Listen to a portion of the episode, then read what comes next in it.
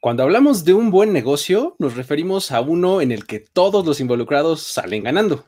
Muchas veces para poder tener estos elementos es necesario que haya una evaluación a la distancia y al tiempo. No es así de fácil como hacerlo de manera inmediata. Eh, en los tres casos que vamos a platicar hoy, eh, la verdad es que nos sentimos bastante cómodos diciendo que el resultado fue positivo para todas las partes.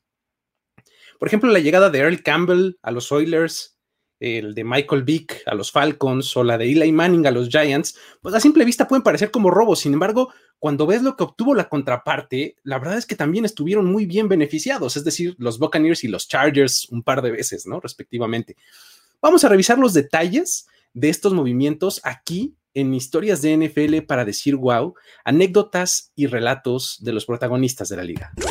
La NFL es un universo de narrativa, testimonio, ocurrencia y memorias que nunca, nunca dejan de sorprender. Y todas las reunimos aquí.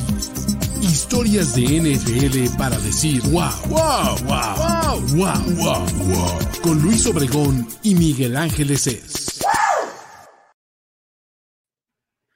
Amigos, ¿cómo están? Buenas noches. Ahora, primera ocasión en, las que, en la que los saludamos en este horario, martes a las 8, nuevo para nosotros, pero que esperamos eh, se quede eh, para muchas semanas, muchos meses, muchos años, o lo que el tiempo diga y lo que las circunstancias dicten. Mi nombre es Luis Obregón y les doy la bienvenida a este espacio. Me acompaña, como siempre, Miguel Ángel Eses. ¿Cómo estás? Un poco confundido, mi estimado Luis. La verdad, este, yo estaba a punto de ver mi novela. ok. oye, no, que espérate, que el programa no, pero pues no es viernes. ¿Por qué? Si no es viernes. Ya luego me acordé que sí habíamos hecho un cambio de horario, pues sí, dije, ni modo, no, podré ver la novela, perdón, ni modo. Ahí, la veré después. Exacto, ponle este, ahí en, este, en la grabación esta del, Ya, ya la dejé grabando todo, tranquilo, no te preocupes. Dejaste la, la, la, VHS este, programada para que Sí, Encima, de mi, encima del, video de mi bautizo. Ahí. Exacto. Perdón por, la referencia de hace, perdón por la referencia de hace 30 años, pero más o menos así era como funcionaba la vida cuando yo era niño, ¿no?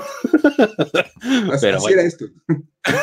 Muy bien, eh, pues vamos, vamos a platicar de, estos, eh, de estos movimientos que la verdad son la contraparte de lo que platicamos la semana pasada, ¿no? Eh, en el, en el, episodio anterior, que si no lo han visto, pueden aquí darle un poquito para atrás. Es más, voy a poner por acá arriba en algún lado una etiquetita para que puedan irse rápido cuando esto termine. Eh, pero eh, platicamos de, cuando las cosas salen muy mal, ¿no? En los trades. En esta ocasión, vamos a hablar de las contadas ocasiones, creo yo, en las que puedes evaluar un trade que involucra el draft como positivo para ambas partes, ¿no? Porque también existen sí son más escasos, la verdad, ¿no? Este, hay que rascarle un poquito y la verdad es que cuando uno busca, pues encuentra siempre los mismos casos, ¿no? Porque realmente son, pues son pocos, ¿no? Entonces vamos a, vamos a tratar de rescatarlos, ¿no, Mike? ¿Cómo ves? Sí, esto es definitivamente como una, como una segunda parte, una contraparte del capítulo anterior. Así como de bien decías, ¿no? En el capítulo anterior ya vimos todo lo que sale mal y todas las maneras en que puede salir mal y realmente es muy complicado que las cosas salgan bien para ambas partes. Es muy, muy complicado porque involucra muchas cosas. Vamos a dar tres ejemplos, son como los, pues los únicos, donde todo el mundo gana. Y un par de, cambios que de momento parecieran ir bien. Exacto. ¿No? todavía parece. Van por el camino correcto, ¿no? Pudieran ser. Ajá. Perfecto. Pues vamos a empezar con el primero. ¿Qué te parece? Este, eh, comencemos con el nacimiento de los Earlers. ¿Por qué no nos cuentas cómo estuvo esta situación? Venga. Está, está padrísimo, la verdad, el, cambio de, de Earl Campbell. Este es uno, tal vez, el primer cambio donde todo el mundo se lo bien librado. Ya hablamos de cómo pueden salir mal las cosas, aquí no. Aquí todo el mundo se lo bien librado y vino en 1978. Esto es cuando los Buccaneers y los Oilers se pusieron de acuerdo para hacer un cambio que involucraba a la primera selección global del draft. O sea, encima de todo, la primera selección global la que está involucrada. Exacto, exacto. Es complicadísimo hacer que todo salga bien, pero van a ver cómo en general salió, salió bastante bien. Los Buccaneers tenían esa selección, no era ninguna sorpresa, era un equipo muy, muy joven, había sido un par de años antes, habían arrancado con un 0-14, en el 76, luego un 2-12 en el 77, y pues obviamente surgió el problema del, de que pues, tenían que volver a seleccionar hasta arriba, y era una, cosa era clarísima. No tenían suficiente gente para poder agarrar a un tipo y decir, ah, ya con esto ya lo solucionamos. La vez pasada hablábamos, tú decías el término de pulverizar el talento. Exacto, exacto. Tratar como de, diversificarlo. Y sabían los bucaneros que una sola selección hasta arriba del draft no iba a solucionar ningún problema. Tenían mil huecos. Es que eh, eso, eso pasaba, o bueno, normalmente le pasa eh, a los equipos de expansión, ¿no? En ese momento los Buccaneers eran eso, justo un equipo de expansión en donde eh, estás llegando a la liga, tienes como ciertas concesiones especiales en cuanto a seleccionar jugadores y demás, pero pues la verdad es que es muy difícil que, que compitas pronto, ¿no? Por eso los casos como el de Carolina y este, el de Jacksonville, que, que, lo hicieron muy pronto, ser competitivos son muy destacados, ¿no? Pero la verdad mucho, mucho por hacer y tener el pick número uno, pues les, garantizaba un buen jugador. Y ya. Y era todo lo que iba a decir. Y con eso elevas el número de jugadores buenos a uno. Exacto, de cero a uno, ¿no? o sea, sí duplicaste el número de jugadores buenos en el roster, pero, pero pues tu roster es de 50, entonces tampoco es como la gran cosa. Y, y, otro problema que tenía Tampa Bay, y por el cual estaban muy interesados en hacer el cambio, era que precisamente para tratar de adquirir talento de manera rápida, se agarraron a cambiar selecciones de draft de ese año por jugadores veteranos para ir armando como un poquito más de roster. Fíjate nada más. Ese año cambiaron su tercera ronda por el guardia Don Medlin, su cuarta ronda por el tackle Jeff Winans y la sexta ronda por el linebacker Rick Bones, todos a los Raiders. Básicamente le hablaron, oye, ¿sabes qué? Tengo tres picks, dame tres jugadores porque literalmente necesitabas jugadores. Eh, eh, ese es un poco el, es bien interesante esto porque es eh, justo el, enfoque opuesto, ¿no? De necesito muchas oportunidades para agregar talento vía draft. Es exactamente lo opuesto, ¿no? O sea, tengo un jugador, dame muchos picks por él. Es exactamente lo opuesto. Es, tengo un pick, dame un jugador. Necesito una certeza. A lo mejor no es tan bueno, que es, el caso de esto. O sea, se ponen por jugadores veteranos, no necesariamente estrellas, pero es una filosofía que, se utiliza mucho en, team building que se llama players over picks, ¿no? O sea, jugadores privilegiados sobre los, las selecciones. O sea, que son, tú estás comprando certezas ahí, ¿no? Más o menos fue el enfoque que siguieron. Y creo que ese es el razonamiento más lógico para los Buccaneers. Necesitabas jugadores con experiencia en NFL. Que sin ser estrellas ya tuvieran cuando menos la experiencia y no fuera de a ver si pegan. Y aparte, fíjate, también cambiaron la séptima ronda Atlanta por el regresador de patadas Adam Levitt. O sea, por un regresador de patadas. ya de plano. ya de plano. Y una muy interesante fue que cambiaron su selección de onceava ronda por el tackle defensivo Ernie Holmes de los Steelers, que había sido un jugador bastante bueno en Pittsburgh, pero había tenido problemas legales, tenía ahí como unas bronquitas y Pittsburgh andaba viendo la manera de hacerse de él. Y dijeron, no, una onceava ronda viene. Exacto. Le sacamos un poquito de unas gotas de agua a esta piedra, ¿no? Totalmente. Obviamente, pues sí, cambiaron y obtuvieron cinco jugadores para tener en el roster, pero eso los dejó sin cinco selecciones para el draft. Exacto. Y ya cuando llegas al draft, pues ahora buscas tener talento. Exacto. Un poquito esa dualidad. John McKay, que era el, el, coach del equipo, ya el que está encargado del draft, dijo: ¿Sabes qué? Yo no quiero la primera ronda del draft. Mejor, denme selecciones y jugadores. Ahora sí, entonces complementó esta lógica que estaba yo diciendo hace un momento, ¿no? La, volteó, ahora sí, ¿no? Sí, sus picks básicamente que tenía como de rondas bajas, los cambió por jugadores para el momento. Y cuando aseguró la primera ronda, dijo, esa sí se puede convertir en varios jugadores. ahí vamos a acabar de completar ese roster. Se dice que los Jets le ofrecieron en ese momento la cuarta selección global del draft y cualquier jugador del roster, uno, el que ellos quisieran, excepto el coreback, este, Richard Todd.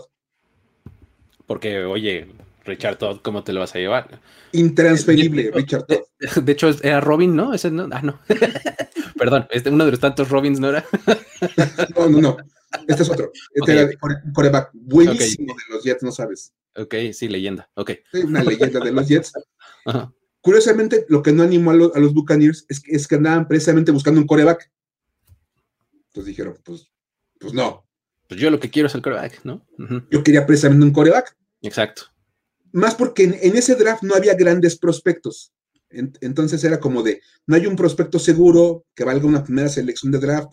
Entonces mejor un, veterano y que alguien tome un jugador más interesante en la primera.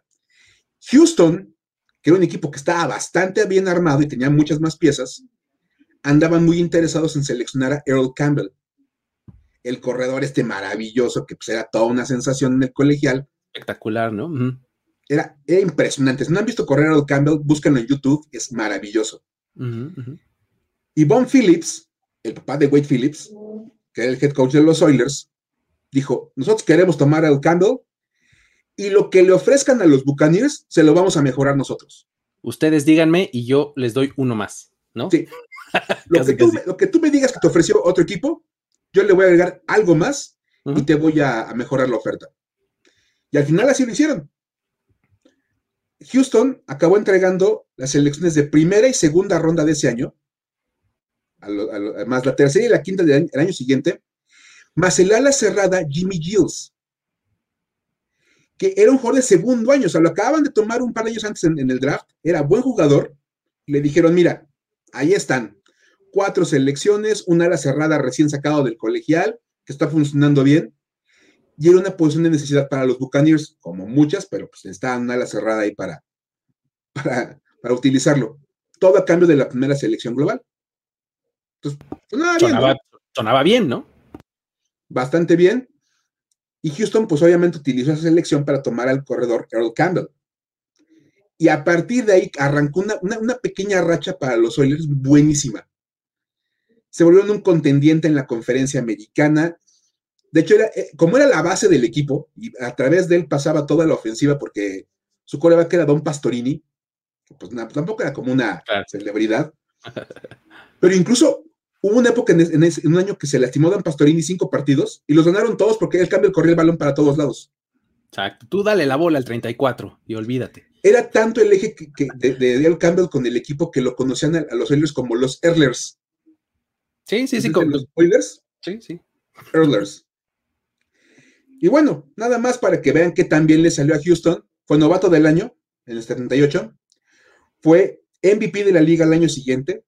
Y además fue jugador ofensivo del año en el 78 y en el 80. Nada más. Pues, oye, es que sí era una sensación, Earl Campbell. La verdad era realmente impresionante, ¿no? Totalmente. De verdad, un jugadorazo el Earl Campbell. De hecho, llegaron a la final de la conferencia en el 78 y el 79 los, los Oilers. O sea, literal estaban metidísimos ahí y llegaron al wild card en el 80. Tres años consecutivos de postemporada, llegando hasta finales de conferencia. Obviamente se les atravesaban Pittsburgh equipos de esos como de alto calibre y ya era como muy difícil vencerlos sin un coreback de elite que, justo en esa época fue donde la rivalidad de los Steelers contra los Oilers se puso mucho más buena, ¿no? O sea, esa era una rivalidad de aquella época, ¿no? O sea, era súper, súper intensa por este tipo de partidos en postemporada y con Earl Campbell, y creo que era, en su punto, ¿no? Sí, totalmente. Y fue como ese, ese punto máximo de los Houston Oilers, cuando parecía que estaban en la puerta de llegar al Super Bowl. Y decía Bon Phillips, no llegamos a tocar la puerta, pero el próximo año la vamos a patear y la vamos a tirar. Y no, no pasaba, pero. Pues. Exacto. Ajá. Entonces, si tomamos en cuenta lo que pasó en Houston, fue un gran movimiento. Porque Ahora, Campbell lo subió totalmente. ya, dijimos que entonces eh, los Buccaneers agarraron mucho talento, pero no necesariamente por este trade, ¿no? Porque hicieron otros con otros equipos y más, ¿no? Pero de este trade también estuvo bueno, ¿no? O sea, también les fue bien. Y básicamente el motivo por el cual ganan este trade los Buccaneers, bueno, también salen ganadores en este trade, empatados con los Oilers, es porque primero que nada, es cierto, no había un gran coreback en esa generación de draft, pero como bajaron, estaban en posición para tomar al mejor prospecto que había ese año, que era Doug Williams. El mismísimo. El mismísimo Doug Williams. Nada más. Curiosamente, bueno, sabemos que en esas épocas había un, como un prejuicio en torno a los corebacks afroamericanos. Que duró muy, pero muchísimo. O sea, yo creo que este prejuicio creo que tiene como cinco o seis años que ya no está tan predominante, pero todavía existe. Y aún, aún había, aún había algo, de verdad, todavía hasta hace un par de años. De hecho, John McKay dice, si Doug Williams hubiera sido blanco, hubiera sido la primera selección global. Hijo, ¿puedes decir que eres así de cínico? Así de cínico. si hubiera sido blanco, no sabes. Ok. Dijo, entonces es lo más seguro, lo más seguro que hay en la posición, lo tomaron a él. Y una pieza importantísima en este cambio fue el ala cerrada Jimmy Gills. Porque fue el receptor estrella de Doug Williams. O sea que no nada más consiguieron al coreback, sino que además le dieron a su principal blanco, a su objetivo principal, en este movimiento. Sí, y que creo que lo, que, o sea, probablemente no haya sido eh, una cosa que hiciera dominantes a los Buccaneers, pero insistimos, venían de nacer de una temporada de cero victorias, luego de dos victorias, y, los puso en poco tiempo en, en relevancia. ¿no? A, los Buccaneers, a tal grado que se metieron a la final de conferencia en el 79, ¿no? O sea, cuando, cuando los mismos Oilers estaban disputando la final de la AFC, del otro lado estaban los Buccaneers con quienes habían hecho este intercambio, ¿no? Y de hecho, también llegaron a playoffs eh, eh, en tres años, eh, tres años en este periodo del 79 al 82, ¿no? O sea, creo que es un buen negocio, ¿no? Totalmente. De hecho, es divertidísimo porque cuando Doug Williams llega a, a los Buccaneers, era un equipo de 2.26 en los, en los últimos dos años. Era un equipo malísimo. Y cuentan cuenta las historias que el, primer partido de pretemporada de los Buccaneers con, con Doug Williams, en su año de novato, la primera jugada sacó el balón, lanzó un pase de 75 yardas, un bombazo, pero fue un bombazo tan grande que voló por 10 yardas a su receptor. O sea, lo voló. Los aficionados en Tampa Bay separaron y ovacionaron a Doug Williams porque no había visto un quarterback de Tampa Bay hacer eso en, dos años. Claro, la primera vez en la historia de este equipo que alguien pasa tan largo, ¿no? O sea, primera vez que alguien lanza un balón lejos. Exacto. Eso es maravilloso, es una gran noticia. de verdad le cambiaron la cara a los Buccaneers. Sin ser una historia de triunfo para ninguno de los dos, porque ninguno ganó el Super Bowl y ninguno se volvió una franquicia histórica, simplemente tuvieron muy buenos años. Eh, durante un periodo ahí relativamente corto. Pero vamos a ser sinceros, salieron muy bien librados las dos partes, porque Tampa Bay salió del hoyo, estaban en un agujero total y Doug Williams lo saca adelante con su ala cerrada y con lo que van obteniendo en el cambio, y los Oilers estaban en la puerta del Super Bowl. Exacto. Exacto, exacto. O sea, son, son eh, justamente como lo decías, ¿no? La época en la que los Oilers son más, más relevantes, ¿no? Es cuando estaba ahí Earl Campbell, ¿no? Y Billy White Shoes y ese, ese equipo, ¿no? Por ahí, eh, entretenido también. Muy bien, interesante, buena historia, eh, buena anécdota. La verdad es que son, eh, es un cambio que, le conviene de, muy, de manera clara, pues ya a la distancia a los dos, ¿no? Ahora, hay otro que es mi, mi favorito, porque realmente aquí sí es de verdad, esta es, es la clase de movimientos que deberían de ser todos, ¿no? O sea, eh, lo que es que es un cambio electrificante. ¿Por qué? Porque las dos franquicias involucradas se hicieron del jugador más electrificante en su momento, en su posición. Sí. Ahí vamos. Ahí les va. Esto se remonta a principios de la década de eh, eh, de los 2000, ¿no? Eh, cuando allá por 2001, ¿no? Este, era cuando los, los, los, mismos Chargers eran los que tenían la primera selección global, ¿no? Estaban ahí, habían tenido una temporada bastante mala eh, el, año anterior y, pues bueno, estaban ahí, este, antes las negociaciones en el draft eran muy diferentes a como son ahora. Antes un equipo podía incluso intentar negociar el contrato de la primera selección como parte de, este como reclutamiento, ¿no? De decirle, vente a jugar conmigo, te tomo en la primera selección, pero pues vamos, mira, ve lo que te ofrezco, este es tu contrato, estos millones y demás. Entonces estaban haciendo ese proceso con el mejor prospecto en ese draft, que era Michael Vick. Claro. Entonces, pues al, estar en este, en este proceso de negociación, pues no, no lo logran, ¿no? O sea, no, no llegan a un acuerdo con Michael Vick y pues bueno, dicen, pues es que si no es Michael Vick, como que ya no nos late tanto la primera selección. ¿Alguien la quiere? ¿No? Entonces, pues los Falcons dicen, ¿no? Entonces, un día antes de, que se celebrara la primera ronda, se sella, se cierra el trato y los, y los Falcons suben a la primera selección, ¿no? Este, entregando su selección de primera y tercera ronda en ese draft de 2001 y además su selección de segunda ronda en 2002, el siguiente año, ¿no? Además de un jugador que era el receptor Tim Dwight. Ajá. Entonces, tres selecciones y un jugador. Tim Dwight era un jugador, digamos que de rol, ahí medio titular, medio no, medio, o sea, digamos que no era, no era una estrella, pero era algo extra, ¿no? Entonces, ¿qué hacen los Chargers, no? Con, estas, eh, con estas elecciones, pues bueno, usan cada una de ellas, ¿no? El primer pick de, la, de este 2002, que, les llega por, parte de Atlanta, lo utilizan para seleccionar nada más y nada menos que a la Damian Tomlinson, que venía de TCU como un gran prospecto, ¿no? Usan la tercera ronda para tomar al corner Tay Cody y en 2002 utilizan esa segunda ronda que les dieron para tomar al receptor Reche Caldwell. Entonces, Michael Vick llega a Atlanta con el primer pick y del otro lado tienes a la Damian Tomlinson en los Chargers. Michael Vick, pues bueno, su historia en Atlanta es bastante destacada y recordada por todo el mundo, ¿no? Porque era un jugador súper, súper espectacular electrificante, como decíamos, ¿no? Electrizante, o sea, de, realmente tú lo veías y el tipo era un espectáculo de así cada jugada, ¿no?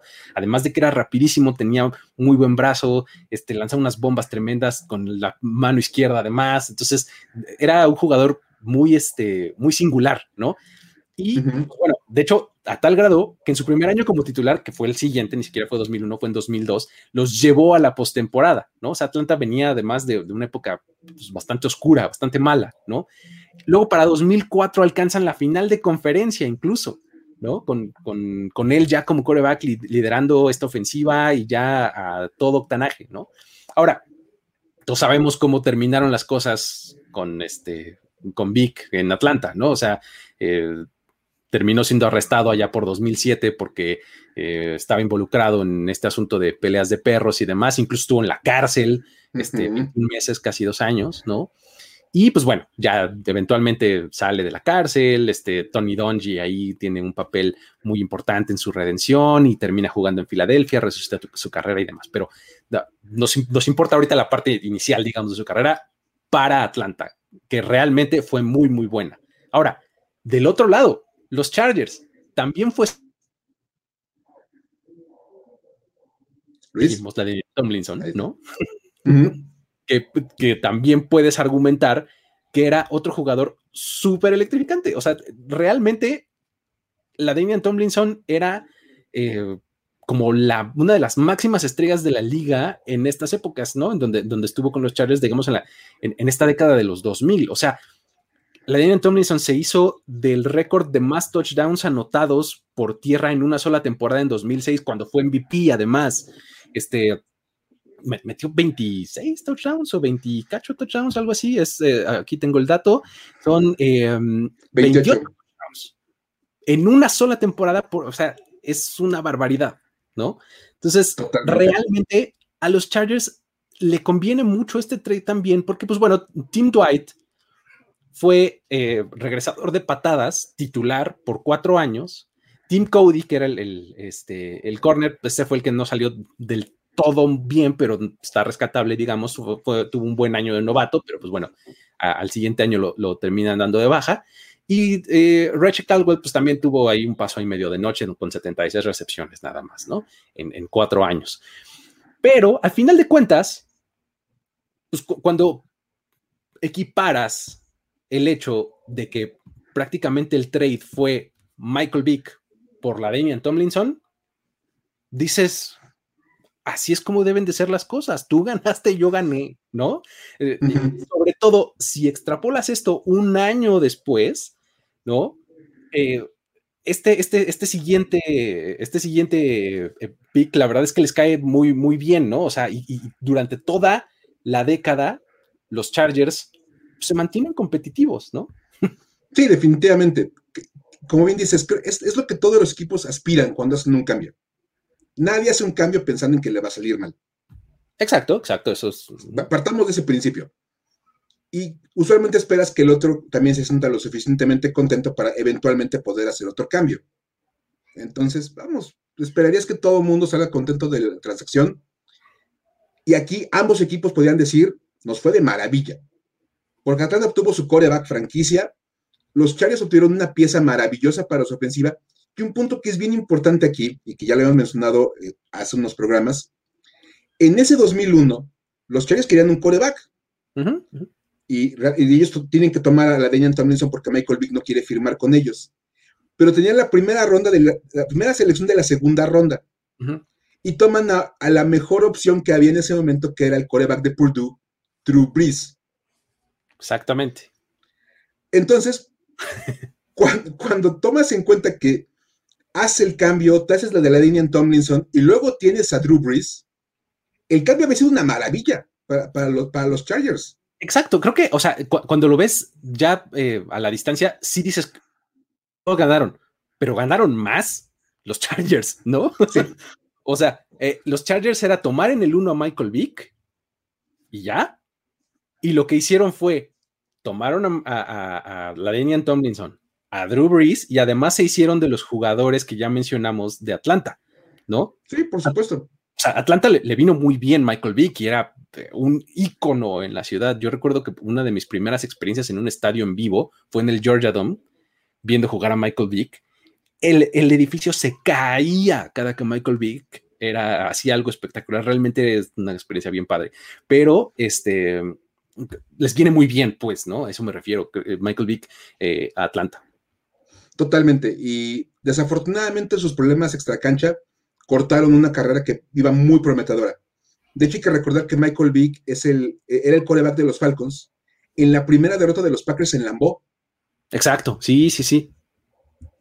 O sea, estaba armando una historia, pero verdaderamente espectacular. Green Bay nunca había perdido playoffs en el Lambeau hasta que llegó a Atlanta con Michael Vick. Llega Michael Vick y tómela. Y de verdad e, era, era un miedo de todos los equipos jugar contra Atlanta porque sabías que era un tipo totalmente fuera de serie. Sí, es que era un espectáculo esperando suceder, realmente. O sea, era, este, en cualquier momento se puede escapar 75 yardas o en cualquier momento puede mandar un pase de 50. O sea, era muy espectacular Michael Vick, realmente. Era, básicamente la velocidad de Lamar Jackson, así, con el, con el brazo de Josh Allen. O sea, de verdad. Sí, eh, probablemente lo, que, lo que siempre le criticaron fue la precisión, no era tan preciso, pero tenía un cañón en el brazo izquierdo tremendo. Era una bazooka lo que tenía Michael Vick en el brazo y aquí ambos equipos salen ganando, eso queda clarísimo. Atlanta sí es un equipo relevante en la liga por Michael Vick. Era un equipo que venía pasando por muy malos años, no había ido muy bien últimamente las cosas y que definitivamente les cambió la cara a, los Falcons con, con eso. Absolutamente, muy, muy, muy buen cambio para los dos lados por ahí, ¿no? ¿Por qué no hablamos del tercero, Mike? Venga. El tercero, fíjate, los, dos cambios anteriores salieron muy bien para todo el mundo, pero nadie ganó un Super Bowl de ese cambio. O sea, simplemente mejoraste, te hiciste más relevante, te hiciste competitivo, pero nadie logró ganar nada a nivel campeonato hasta este cambio el cambio de Eli Manning por Philip Rivers. Que todo mundo lo vamos a recordar por la llegada de Eli Manning a, los Giants y lo que eso representó para el equipo. Pero los Chargers tampoco salieron mal librados de ese cambio. Creo que es un cambio bastante, bastante positivo para, para ellos. De hecho, hay que decir que otra vez a los, a los Chargers le salieron malas cosas con los quarterbacks en la primera global. Michael Vick no quiso firmar con ellos en el 2001 y en el 2004 vuelven a terminar en el, primer pick del draft. Y les tocaba Eli Manning, porque pues era el mejor prospecto que había, aparte del hermano de Peyton y el hijo de Archie, y era el tercero de esta dinastía, y por lo claro les dijeron, no queremos jugar ahí. Pero así como, o sea, uno puede decir, oye, yo no quiero jugar en este equipo, ¿o cómo? Pues, pues, no sé si lo puedas decir, pero Eli Manning lo dijo. Yo no quiero, o sea, le pidió a los Chargers. Por favor, no me seleccionen. Por favor, no me seleccionen. O sea, me, suena como a mí mismo eh, cuando me querían seleccionar para jugar soccer. Discúlpeme, pero yo les decía, no, realmente no me quieres en tu equipo, amigo. Realmente soy muy torpe. Sí, de verdad, no me torpe. Acá, en este, en este cambio, bueno, se habla mucho de que la, gran persona detrás de esto era o Archie Manning, el papá de, los, de, de Peyton de Eli, o Tom Condon, el, agente de, de, Eli, que aparte era agente de varias estrellas de, la liga, y se dice que Tom Condon fue el que estuvo moviendo los hilos detrás de, todo del escenario, el escenario, en este backstage, para tratar como de, mover las cosas para que Eli Manning no llegara a los Chargers. Primero que nada, dicen que él no quería que llegara, eh, Tom Condon no quería que llegara ni a los Chargers, ni a los Reyes, ni a los Cardinals, que eran los primeros tres en el draft, por distintas razones. Con los Cardinals, la percepción era que era un equipo de dueños a, este, tacaños, y dijo, no, pues no van a soltar dinero. Ok. es que recordemos, eh, regresamos a la anotación de hace rato, era una NFL distinta en donde podías negociar un contrato al nivel que fuera, con la cantidad que fuera, aunque fueras novato, ¿no? O sea, no era escalonado como es hoy día que ya tienes tu sueldo predeterminado si eres de primera ronda. No, no, no. Ahí era, y puedes sacarle mucha lana, ¿no? Y pues los Cardinals no lo iba a lograr, ¿no? y por ahí había como el feeling de que pues, Al Davis está medio loco, quién sabe por qué, en los Raiders. Eran rumores, estoy seguro. Rumores. y el problema con los Chargers es que Tom Condon era el agente de Marty Schottenheimer y de Drew Brees, el coreback de los Chargers en ese momento. Y había como un conflicto ahí muy interesante, porque primero que nada, Tom Condon no estaba a gusto con la manera en cómo el equipo estaba manejando a Drew Brees. Lo estaban mandando a la banca constantemente, había como conflictos con él. Y aparte sabía Tom Condon, había escuchado rumores de que era el último año de Schottenheimer en el equipo. Es que estamos hablando de tres años después de la historia que les contamos hace un momento. O sea, la, de Michael Vick y la de Ian Tomlinson fue en 2001. Esto fue en 2004. ¿no? O sea, son tres años de diferencia en donde efectivamente les dijimos que, en el 32, o sea, en el primer pick de la segunda ronda, tomaron a Drew Brees, pero eso no le garantizó su, futuro en el equipo. Siempre estuvo como dentro y fuera de la alineación y que si las lesiones y que si no sé cuánto, entonces no le estaba gustando a su agente cómo estaban manejando la situación, sumado a lo que dices de Schottenheimer, ¿no? Y es el mismo agente que tenía a Eli Manning. Imagínate. Entonces dijo, el manejo de los Chargers es muy malo, no me interesa llevar una estrella ahí, no va a ir bien. Y pusieron los ojos en el cuarto equipo en el draft, los Giants. Dijeron, es el destino para Eli Manning. Él tiene que llegar a los Giants. AJ Smith, el, gerente general de los Chargers, dijo, no hombre, esto es una confabulación entre Archie Manning y Tom Condon para convencerle de que no firmara con nosotros. Y pues, la verdad sí, pues sí, pues qué te digo. ¿Qué te digo? La verdad. Y bueno, a pesar de que pidió públicamente que les dijo, por favor, no me seleccionen, los Chargers, maravillosamente, a la hora de mandar la tarjetita con la selección, Eli Manning, coreback, All Miss. All Miss. Háganle como quieran. Yo soy el que decide, no tú. Y aparte el argumento de J. Smith es, la única manera de sacarle un beneficio a esto es tomarlo y cambiarlo. Exactamente, es que lo, hizo de manera inteligente, creo yo, porque, pues, ah, no quieres estar aquí, ah, pues entonces ahora compra tu salida. Por supuesto.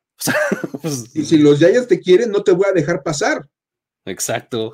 No, te voy a seleccionar y me tienen que pagar el rescate.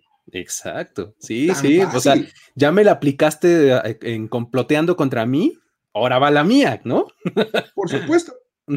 De hecho, las, historias son muchísimas en torno a este cambio, hay mil artículos en torno a cómo se dio este cambio. Dicen que A.J. Smith le dijo a una persona en la organización de los Chargers que estaba seguro él que era un espía de los Giants. Ajá, ok, ok. Que les dijo, cuando vayan a la mitad de su, de su turno los Giants, les voy a marcar para decirles qué ofrecen. se lo dijo una semana antes para que se prepararan los Giants. dijo, para que cuando llegara la llamada, estuvieran listos con la oferta para aventarla. Y dice Jay Smith que curiosamente sí, que efectivamente eran 15 minutos para la primera ronda. A los siete y medio les marcó y tengo Eli Manning, ¿tú qué me puedes ofrecer en este momento? Dice, y la oferta cayó perfectamente alineada con lo que yo hubiera esperado en cosa de 20 segundos. Raro, ¿no? Somos tan buenos negociadores que... no esperábamos la llamada, pero tenemos esto para ofrecer. Exacto, no venía yo preparado, pero, ¿no? Aquí está esto. Y entonces llega el acuerdo en el cual los, los, Giants aceptan con, los Chargers y para que todo se activara tenían que mandar la selección al, al draft y toman al coreback Philip Rivers. Y se anuncia que era Philip Rivers el coreback. Fue maravilloso ese draft porque cada quien salió y recibió su jersey. Sí, sí, claro. Eli Manning estaba con una cara de enojo así de, de los Chargers. Ya ven que Eli Manning tiene, o sea, estos dos corebacks son los reyes de las gesticulaciones. los gestos. ¿No? Y, Eli Manning ocultaba que estaba molestísimo por la situación. Sus papás también estaban enojados. Eh, fue una cosa maravillosa. Cuando viene la selección de, la quinta global, Paul Tagliabue, que era el, comisionado. comisionado, anuncia que habían intercambiado derechos Giants y Chargers por sus selecciones de draft. Es decir, Eli Manning ahora era de los Giants y Philip Rivers ahora era de los Chargers. Y fue una cosa maravillosa. Eli Manning fue Charger como una hora. sí. La verdad. Tal cual. Tiempo, tiempo real, como una hora.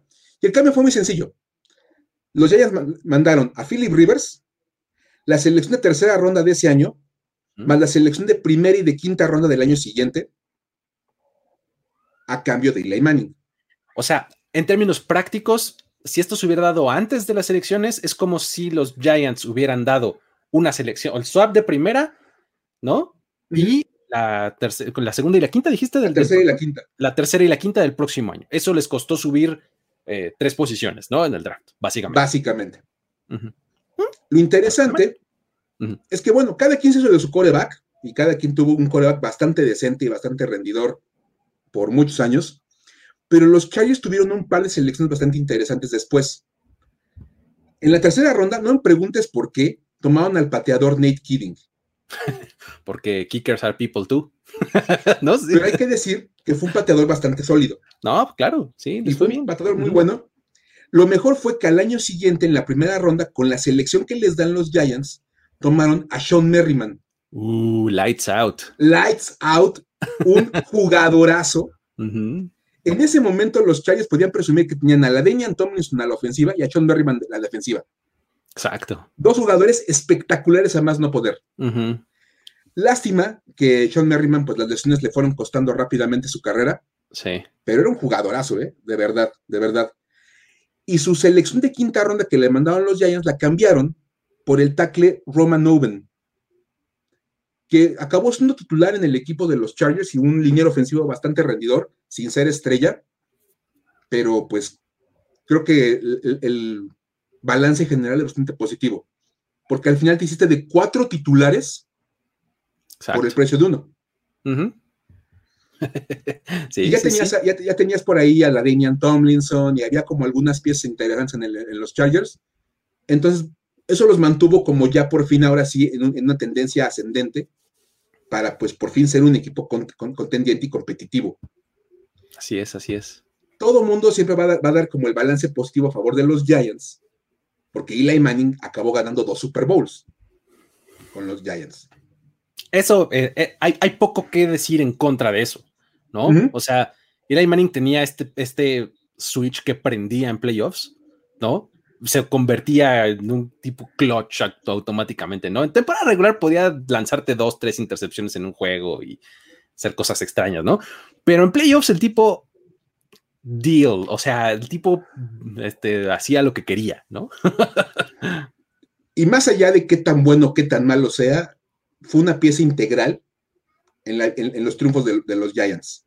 Para, esos dos. Aparte de que se hizo de 14 mil enemigos en Boston. sí, también. es el tipo más odiado. totalmente en, toda la zona que conocemos como Nueva Inglaterra. Exacto, sí, sí. Porque hay que recordar que no es una ciudad, es una zona. Exacto. Por cierto, clase de geografía. sí. Pero los Chargers tampoco salieron mal librados del cambio. No, no, fueron como los, los, Browns en su momento cuando dieron el pick por, Julio Jones y agarraron a Owen Marechik y a Greg Little. Sí, hicieron de Philip Rivers y Sean Merriman. Y agarraron un par de titulares más para su equipo, un, un buen bateador, un buen liniero ofensivo, y los volvieron contendientes. Entonces tampoco fue un mal cambio. Y Philip Rivers acabó teniendo números muy buenos. De hecho, mejores números que Eli Manning, estadísticamente hablando. Simplemente, pues, el, fantasma de no haber llegado nunca al Super Bowl acaba pesando en los Chargers para que no sea un gran cambio. Y no sea como Una, un empate total para ambos. Si hubieran ganado un Super Bowl con Philip Rivers los Chargers, hubiera sido un empate absoluto para ambos equipos. Sí, que eso es lo que, lo que todo el mundo menciona de, la carrera de Philip Rivers, ¿no? Y digo, ya hemos platicado en otras ocasiones de cómo puede resultar este como corto o, no necesariamente la mejor manera de juzgar jugadores el, solamente el criterio de campeonatos, ¿no? Pero, o sea, creo que el ejemplo de Philip Rivers me parece súper ilustrativo, ¿no? Porque un tipo que realmente sí se aventaba el equipo al hombro muy cañón. O sea, con todo el talento que podía tener en, la década de los 2000, después tuvo una falta de talento tremenda que nada más tenía Antonio Gates y ya, ¿no? Y el que brillaba era Philip Rivers, él era el que hacía los jugadores y, el, que, el que cargaba a los Chargers, ¿no? O sea, la verdad es que para, los, para esta franquicia también este trade fue muy bueno por eso, porque hacía muchos años, muchos, muchos años, ¿no? O sea, apenas el año pasado jugó para este, otro equipo diferente que no fueran los Chargers. Eso, tener estabilidad en la posición de quarterback es envidiable en la NFL, envidiable totalmente. No hay muchos que se puedan preciar de decir eso, ¿no? Sí, a fin de cuentas los Chargers tienen otro tipo de problemas y nunca lograron como acabar de nutrir el talento que le hacía falta o tener el coach indicado para ganar el Super Bowl con Philip Rivers, pero quarterback nunca fue un problema para ellos desde ese día. Absolutamente. Y curiosamente, bueno, ahora les cayó Justin Herbert y parece que tampoco va a ser un problema por un buen rato. Así es. Pero habrá que ver qué tanto pueden mover las cosas como franquicia para por fin dar ese, ese paso que, le acaba faltando a los Chargers. Y esos son los tres cambios que tendremos, Luis, como de donde ambos lados pueden decir, salimos bien, salimos bien librados. A todo dar, ¿no? Estoy satisfecho, tú también estás satisfecho, cada quien en su nivel pero todo el mundo contento. Y tenemos un par que son más o menos, Ahí este no fue, pues, de momento, de momento, parecen ir bien. Tú te puedes aventar seguramente el primero. Venga, venga, venga. El, primero, eh, vámonos un poco en orden cronológico, son em, dos ejemplos. El más eh, viejo tiene tres añitos, se dio en 2017 y em, fue el cambio de Patrick Mahomes por, digamos que la defensiva de los Bills, ¿no? Porque ahí no puedes como señalar una sola cosa, ¿no? Eh, um, pues e, en aquel año, pues bueno, los Chiefs eh, decidieron subirse hasta el puesto número 10 del draft para tomar su coreback, ¿no? Esto en, en un momento en el que dos corebacks estaban como cayendo un poco más de lo esperado. Tal vez si esperabas que estuviera ahí porque todo, todo el mundo tenía como sus dudas sobre si Mahomes podía jugar en la NFL, si era un tipo más pegado al colegial o no sé qué. Eh, pero había otro, un tal de Sean Watson, que sí estaba muy bien, eh, muy bien estimado porque venía de ser campeón este, en Clemson y eh, tenía un cartel muy, este, muy impresionante y estaban cayendo los dos, ¿no? Entonces los Chiefs dicen, ¿saben qué? Vámonos, nos subimos hasta el número 10, que en ese momento pertenecía a los Bills, ¿no? ¿Qué hacen los Chiefs o qué entregan para, para hacerse de esta, de esta selección? Pues bueno, dan la primera y la tercera de ese, de ese draft 2017, la primera ronda y la tercera ronda, más su pick de primera ronda en 2018 a los Bills, ¿no? El cambio solamente les entregaba la selección 10 de ese draft que usan o sea, suben para tomar a Patrick Mahomes, ¿no? Ahora, digamos que la evaluación de parte de los Chiefs hasta el momento, pues bueno, puedes hablar de que Mahomes se está convirtiendo en la nueva cara de la liga, así de importante es el tipo, ¿no? Entonces, para Buffalo, pues bueno, el asunto era que ellos estaban en esa posición 10 y tenían la posibilidad de tomar a los que ya mencionamos, o al mismo Mahomes o a Deshaun Watson. Pero, pues regresamos al ejemplo de Eric Campbell. O sea, decían, bueno, si yo me hago ahorita de un coreback, no voy a tener al equipo suficiente alrededor como para ser eh, relevante de inmediato, ¿no? Entonces, se fueron por la vía de rodearlo de más, más talento a quien fuera a ser su coreback franquicia, que llegaría al año siguiente, ahorita les contamos, ¿no? Los picks que, obtuvieron en, ese momento por el trade fue el de primera de 2017, que ya dijimos, ese lo utilizaron, nada más, para hacerse de Tredavious White, uno de los mejores corners hoy día, ¿no? O sea, la verdad es que lo ha hecho muy, muy bien. Luego, el de tercera ronda, lo empaquetaron, le dieron vueltas y hicieron cosas y sacaron dos jugadores de ahí. Offensive tackle Dion Dawkins y wide receiver Say Jones. Say Jones tuvo sus cosas y no duró mucho en el equipo y estaba, estuvo rara su paso, pero este, creo que Trey Davis White es bastante positivo. Ahora, el pick de primera ronda de 2018 lo usan para subir y tomar nada más que al linebacker Termaine Edmonds. ¿No? Eh, y además obtuvieron al coreback eh, Sirian Neal como parte de, ese cambio, ¿no? En donde eh, movieron ahí este, piezas y demás. Salen con esos dos jugadores del draft de 2018. Siendo que además en ese mismo draft, en 2018, se hacen ahora sí, no como parte de este trade, no como directamente como parte de los picks que, obtienen, pero pues también toman a Josh Allen, ¿no? Entonces, ya con el capital que obtuviste del trade, más tu pick natural que tuviste ahí en eh, eh, el, de tu resultado del año anterior, ya te hiciste de tu coreback, ya te hiciste de muy buenas piezas a, la defensiva. O sea, creo que hasta el momento, como va este trade, luce bien. O sea, falta un poquito por, de tiempo por evaluar, pero creo que hasta el momento luce bien, ¿no? Creo que la clave aquí es, como bien dices, la llegada de Josh Allen después porque obviamente como que consolida todo el plan. Decías, vamos a poner jugadores de defensiva, tener más piezas para armar un roster competitivo y luego elegir al coreback. Apostaron por Josh Allen, que en su momento también se veía como una apuesta medio rara. No era del todo segura esa apuesta. Dijeron, bueno, si íbamos a apostar por Mahomes, mejor capitalizamos eso, más jugadores, y ahora, ahora sí metemos otra, ahí está la apuesta que íbamos a meter de por sí.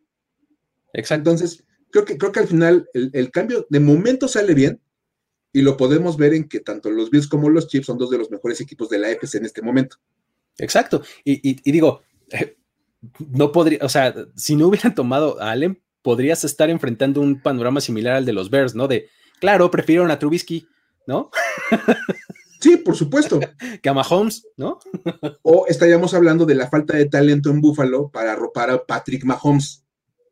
Exactamente. ¿No? Porque la realidad es que Mahomes también se benefició muchísimo porque llegó un equipo que estaba mucho más armado, como Kansas City. Exacto. Sí, sí, ya con un play caller estelar como Andy Reid. O sea, creo que Mahomes en Kansas City era lo mejor, ¿no? Pero bueno. Va bien de momento, digamos. Exacto. Siguiente, Mike, el, el otro reciente cuando buscamos ejemplos recientes, bueno, nos fuimos literalmente a este off-season pasado, porque otra vez, en esta pequeña muestra que tenemos de menos de 12 meses, pareciera ser un buen cambio. No ha pasado ni un año calendario de esto que les vamos a platicar. Pero digamos que de inicio, de arranque, las cosas se ven bien para ambos lados. Hay que recordar que es, bueno, vamos a ver del cambio de, de Stephon Dix por técnicamente Justin Jefferson que es básicamente el cambio. Stephon Dix, se acordarán, era un receptor buenísimo de los, de los Vikings. De hecho, él es el autor del Minneapolis Miracle, del milagro, del milagro en Minnesota. Cuando le ganan a los Saints y ya, de, sus dramas de los Saints últimos años. Sí. Ahí estuvo. El problema es que Stephon Dix empezó a molestar con el, con el rumbo que estaba tomando la ofensiva de Minnesota con la presencia de Kirk Cousins y con varias cosas que estaban pasando en el equipo, que de repente prefieres a Adam Thielen y a mí no me lanzas balones y ya no me quieres y ya ven cómo se ponen. Los receptores son bastante peculiares. Es lo que te iba a decir, de este speech de receptor completamente yo siempre estoy abierto, se no, la alguien más, ¿no? de verdad, ahí sí fue una cuestión medio, medio especial. Él, es más, cuando extendieron a, Kirk Cousins, hasta puso en su Twitter, es momento de un cambio, porque ya, él ya no se veía en el equipo los Vikings tuvieron que acabar por, por aceptar el cambio y tener que moverlo para no tener tantos conflictos. Y curiosamente, Buffalo, otra vez el equipo que ya estaba mucho más armado, porque habían armado su defensiva en drafts previos y Josh Allen, dijeron, va, ahora sí me puedo aventar a hacer un cambio en sentido contrario, dar muchos picks por un jugador que complemente lo que ya tengo en este roster. Y entonces le ofrecen a, a los Vikings darles sus selecciones de primera, cuarta, quinta y sexta ronda por Dix y una selección de séptima ronda. Entonces, pues la verdad está bastante bien. Cuatro selecciones por un receptor y más una de primera ronda que ya como que de repente no la logras conseguir tan fácil. Creo que es un muy buen cambio. Sí, y, que es, es, una primera ronda que, que estaba en los 20, ¿no? O sea, no necesariamente estabas dando a un prospecto de élite, ¿no? O sea, estabas dando pues, un talento de primera ronda, pues, pero este era algo que, si eras este, eh, si eras los Vikings, decías, bueno, está bien, va, ¿no? O sea, funciona. Funciona, puede ser. Y bueno, Buffalo recibe a Stephon Dix, que el año pasado fue un jugadorazo con los, los Bills. La, la, estrella que le hacía falta a Josh Allen en los pases largos, todo el mundo salió bien contento en Buffalo con ese movimiento. Y los Vikings, que se acababan de generar un hueco por cambiar a Stephon Dix, encontraron en esa posición que estaban a Justin Jefferson, que les llegó y les cayó y pues estuvo súper bien. Y Justin Jefferson terminó siendo el receptor estrella de los Vikings el año pasado. Sí. Complementando muy bien otra vez a Adam Thielen, y otra, como reteniendo el estatus que tenían los Vikings de tener dos buenos receptores para alimentar a, a, Kirk Cousins. Entonces, de momento, da la impresión de que este cambio va bien. Un año, una temporada tenemos, ¿no? Pero va por buen camino, ¿no? O sea, si, si las cosas se mantienen en ese curso, pues puede ser positivo para Por hoy, hasta el día de hoy, va bien. Son ejemplos, obviamente el tiempo dirá. Si efectivamente pueden estar al calibre de lo que acabamos de platicar de estos tres cambios ya más históricos, pero de momento parece que ambos, de los cuatro equipos aquí involucrados en estos cambios nuevos, se han beneficiado cada quien con lo que ha obtenido. Así es, más o menos por ahí están las historias de éxito en, intercambios que, involucran el draft, ¿no? Pero vamos al espectro del otro lado y no podemos irnos sin contar una bonita historia para decir, güey. Por supuesto, que sea martes no quiere decir que no hay historias para decir, güey. Por supuesto que hay historias para decir, güey, todo el día de la semana. Acostúmbrense, amigos. Vamos a estar aquí los martes. Este, anotación de programación. Martes 8 de la noche es en nuestro nuevo horario en este canal. Anótenlo en su agenda en la agenda donde ponen todas sus notitas, ahí pónganle historias para decir wow los martes a las 8 de la noche. Todos los martes. Fue un trade que hicimos ahí con el Broncast, luego les contamos qué obtuvimos. Exactamente, este, undisclosed compensation. es una condicional, dependiendo de cómo vaya el rating. Mejorará o empeorará la compensación. Luego les platicamos qué fue. Pero vamos a, a platicar historia para decir, güey, y fíjate, este último año, que este último siglo de pandemia que hemos vivido, ha vivido como toda una serie de revoluciones internas. Ya vimos desde el Black Lives Matter, todos los cambios sociales que ha habido. Eh, Washington perdió su nombre por este cambio para eliminar el racismo en los Estados Unidos. Mil cosas. Los Cleveland Indians en el béisbol también van a perder a su mascota y su nombre y todo. Obviamente, Hace poquito incluso también pasó lo de John Goeku, ¿no? Lo de, lo de eh, como John Goeku, John Goeku, el, pateador de Atlanta, que también estuvo diciendo Ah, de los, claro. del acoso la- hacia la comunidad asiática y todo, ¿no? Sí, y, y obviamente tenemos ese, ese problema porque el coronavirus, que es el que generó toda esta pandemia, empezó en China y fue una, fue una fuente de inspiración para los racistas, supremacistas blancos, encabezados por Donald Trump empezaron a llamar a este virus el Chinavirus, haciendo como un ataque muy específico a la comunidad asiática, que en Estados Unidos es enorme. Y pues John Hoku, el, pateador de los, de los Falcons, ha hablado acerca del acoso que hay contra los asiáticos en los Estados Unidos, aunque, aunque son norteamericanos y nada más tengan ascendencia asiática, porque hay que decirlo, eso es una cosa como muy, muy extraña. Pero bueno, por alguna razón, hay gente que aún no entiende cómo funcionan las cosas y que no entiende que hay cosas que no se deben decir. Nada más para que se imaginen.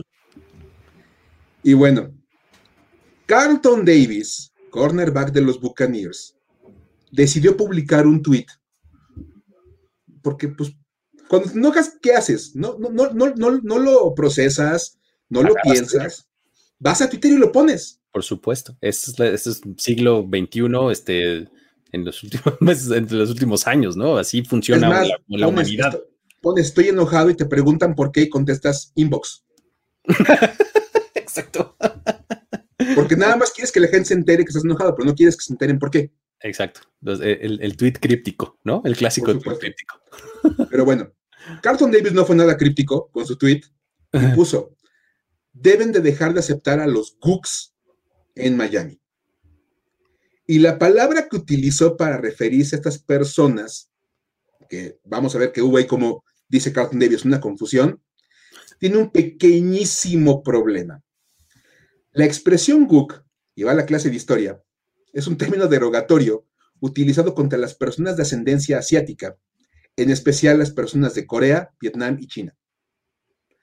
Esto viene de la guerra de Vietnam, cuando peleaban contra los coreanos y había soldados ahí de, de- de Corea metidos en esta guerra, y de repente escuchaban que los soldados de Corea decían Miguk, que es la traducción de, la- de- de Estados Unidos para el idioma de los coreanos, para el coreano. Exacto. Ajá. Miguk es Estados Unidos en coreano. Decían Miguk, Miguk, ¿por qué veían soldados americanos? Pues todo lo que estaba pasando. Y, Cuando uno oye mi Gook, es co- como decir mi Tarzan, you, Sí. you Jane. y ¿no? los soldados americanos entendían Miguk, Exacto, por eso te digo yo así. Exacto, así como, como Tarzán, tal cual, así por de mi supuesto. Gook, you Jane. mi Entonces, le empezaron a decir Guk a todos los asiáticos que veían como un término despectivo. Así como decirle espalda mojada a los, a los paisanos mexicanos y así como, bueno, todo este tipo de términos Es exactamente lo mismo.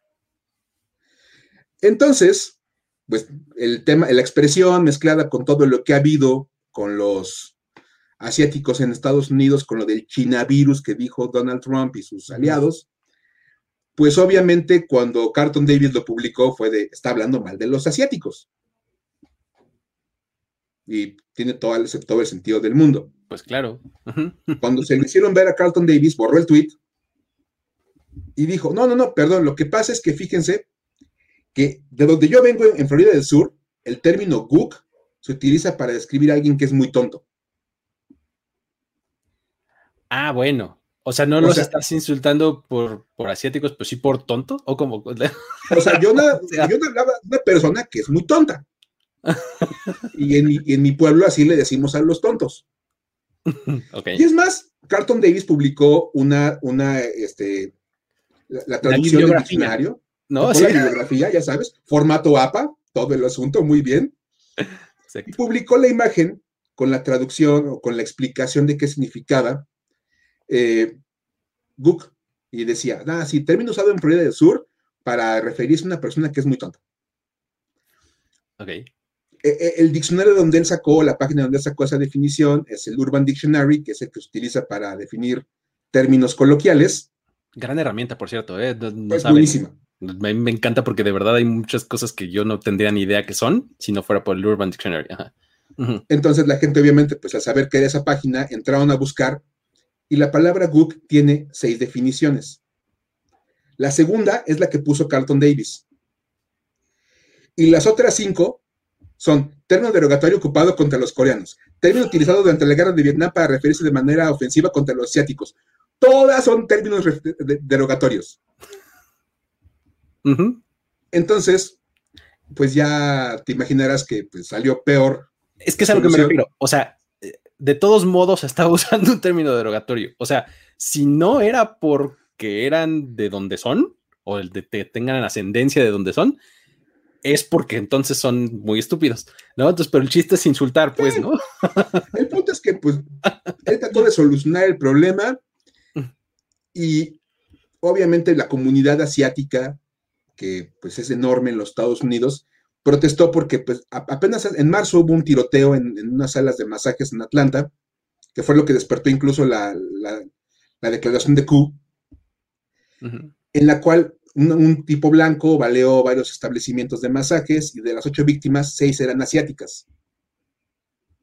Entonces, pues básicamente la reclamación es, si ya de por sí hay como mucha tensión en torno a esta comunidad, ¿por qué seguirle echando fuego? Exacto, sí, sí, sí. Simplemente, hay mil maneras de decir a una persona que es tonta. De verdad, o sea. Hasta tonto, digo por decir una idea. Pero pues, digo, es, bastante, bastante extraño. Y bueno, Carton Davis ya borró el tweet, ya pusieron los bucaníes que van a trabajar con él para hacerle ver que hay cosas que no debe de decir. Pero bueno, pues solamente queda decir. Güey. Güey. Güey, güey. De verdad es, es, es, es absurdo el, el, tema de esto. Pero pues ahí está, ahí está la historia para decir, güey, de, de martes. Es culpa de los videojuegos y del rock, de Marilyn Manson, ¿no? Sí, por supuesto. Eh, jugó Grand Theft Auto y escucha, me escuchaba Marilyn Manson y eso Exacto, The Beautiful People. o y cosas por el estilo. Exacto. Sí, ya sabes. Muy bien. Pues muchas gracias a todos los que estuvieron por acá. Gracias a ti, Mike, por, por haber venido aquí a compartir buenas historias. Este, ya lo saben, una vez más les recordamos, de ahora en adelante, martes 8 de la noche será cuando nos encuentren. El horario de las 6, eh, los viernes, eh, ya no sabemos, pues, pero ya vamos a estar nosotros de este lado, ¿no? Entonces, eh, normalmente aquí, en, ocasionalmente es en donde estaba eh, el broadcast, ellos van a tener, van a tomar otro horario que también estén pendientes de, las redes sociales, eh, anunciarán ahí cómo quedará, este, pero martes 8 de la noche, aquí estaremos, pueden verlo aquí en vivo, pueden ponerle play a la hora que quieran, pueden descargarlo en su formato de audio en la plataforma que ustedes utilicen para escuchar podcast.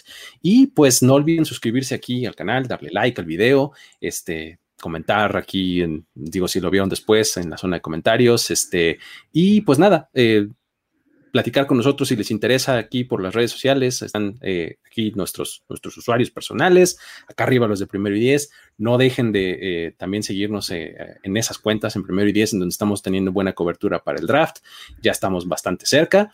Y pues nada, ¿algo más que agregar, Mike, para despedir? Nada más el, comentario que hacía hace rato René, que preguntaba si el, el cambio incluía a Fer Pacheco hay que decir que estuvo cerca, pero se nos cayó de las manos. Exactamente. Estuvimos a punto de, hacer el cambio por Fer Pacheco, pero se nos cayó. Exacto, se, cayó el tren. Se cayó el tren, se nos cayó de las manos. Muy bien. Perfecto. Pues, así está la cosa. Este, nos vemos la próxima semana. Esto fue Historias de NFL para decir guau. Hasta luego. Esto fue Historias de NFL para decir wow, wow, wow, wow, wow, wow, Los relatos y anécdotas de los protagonistas de la liga directo a tus oídos. Con Luis Obregón y Miguel Ángeles E. Voz en off, Antonio Sempe. Una producción de primero y diez.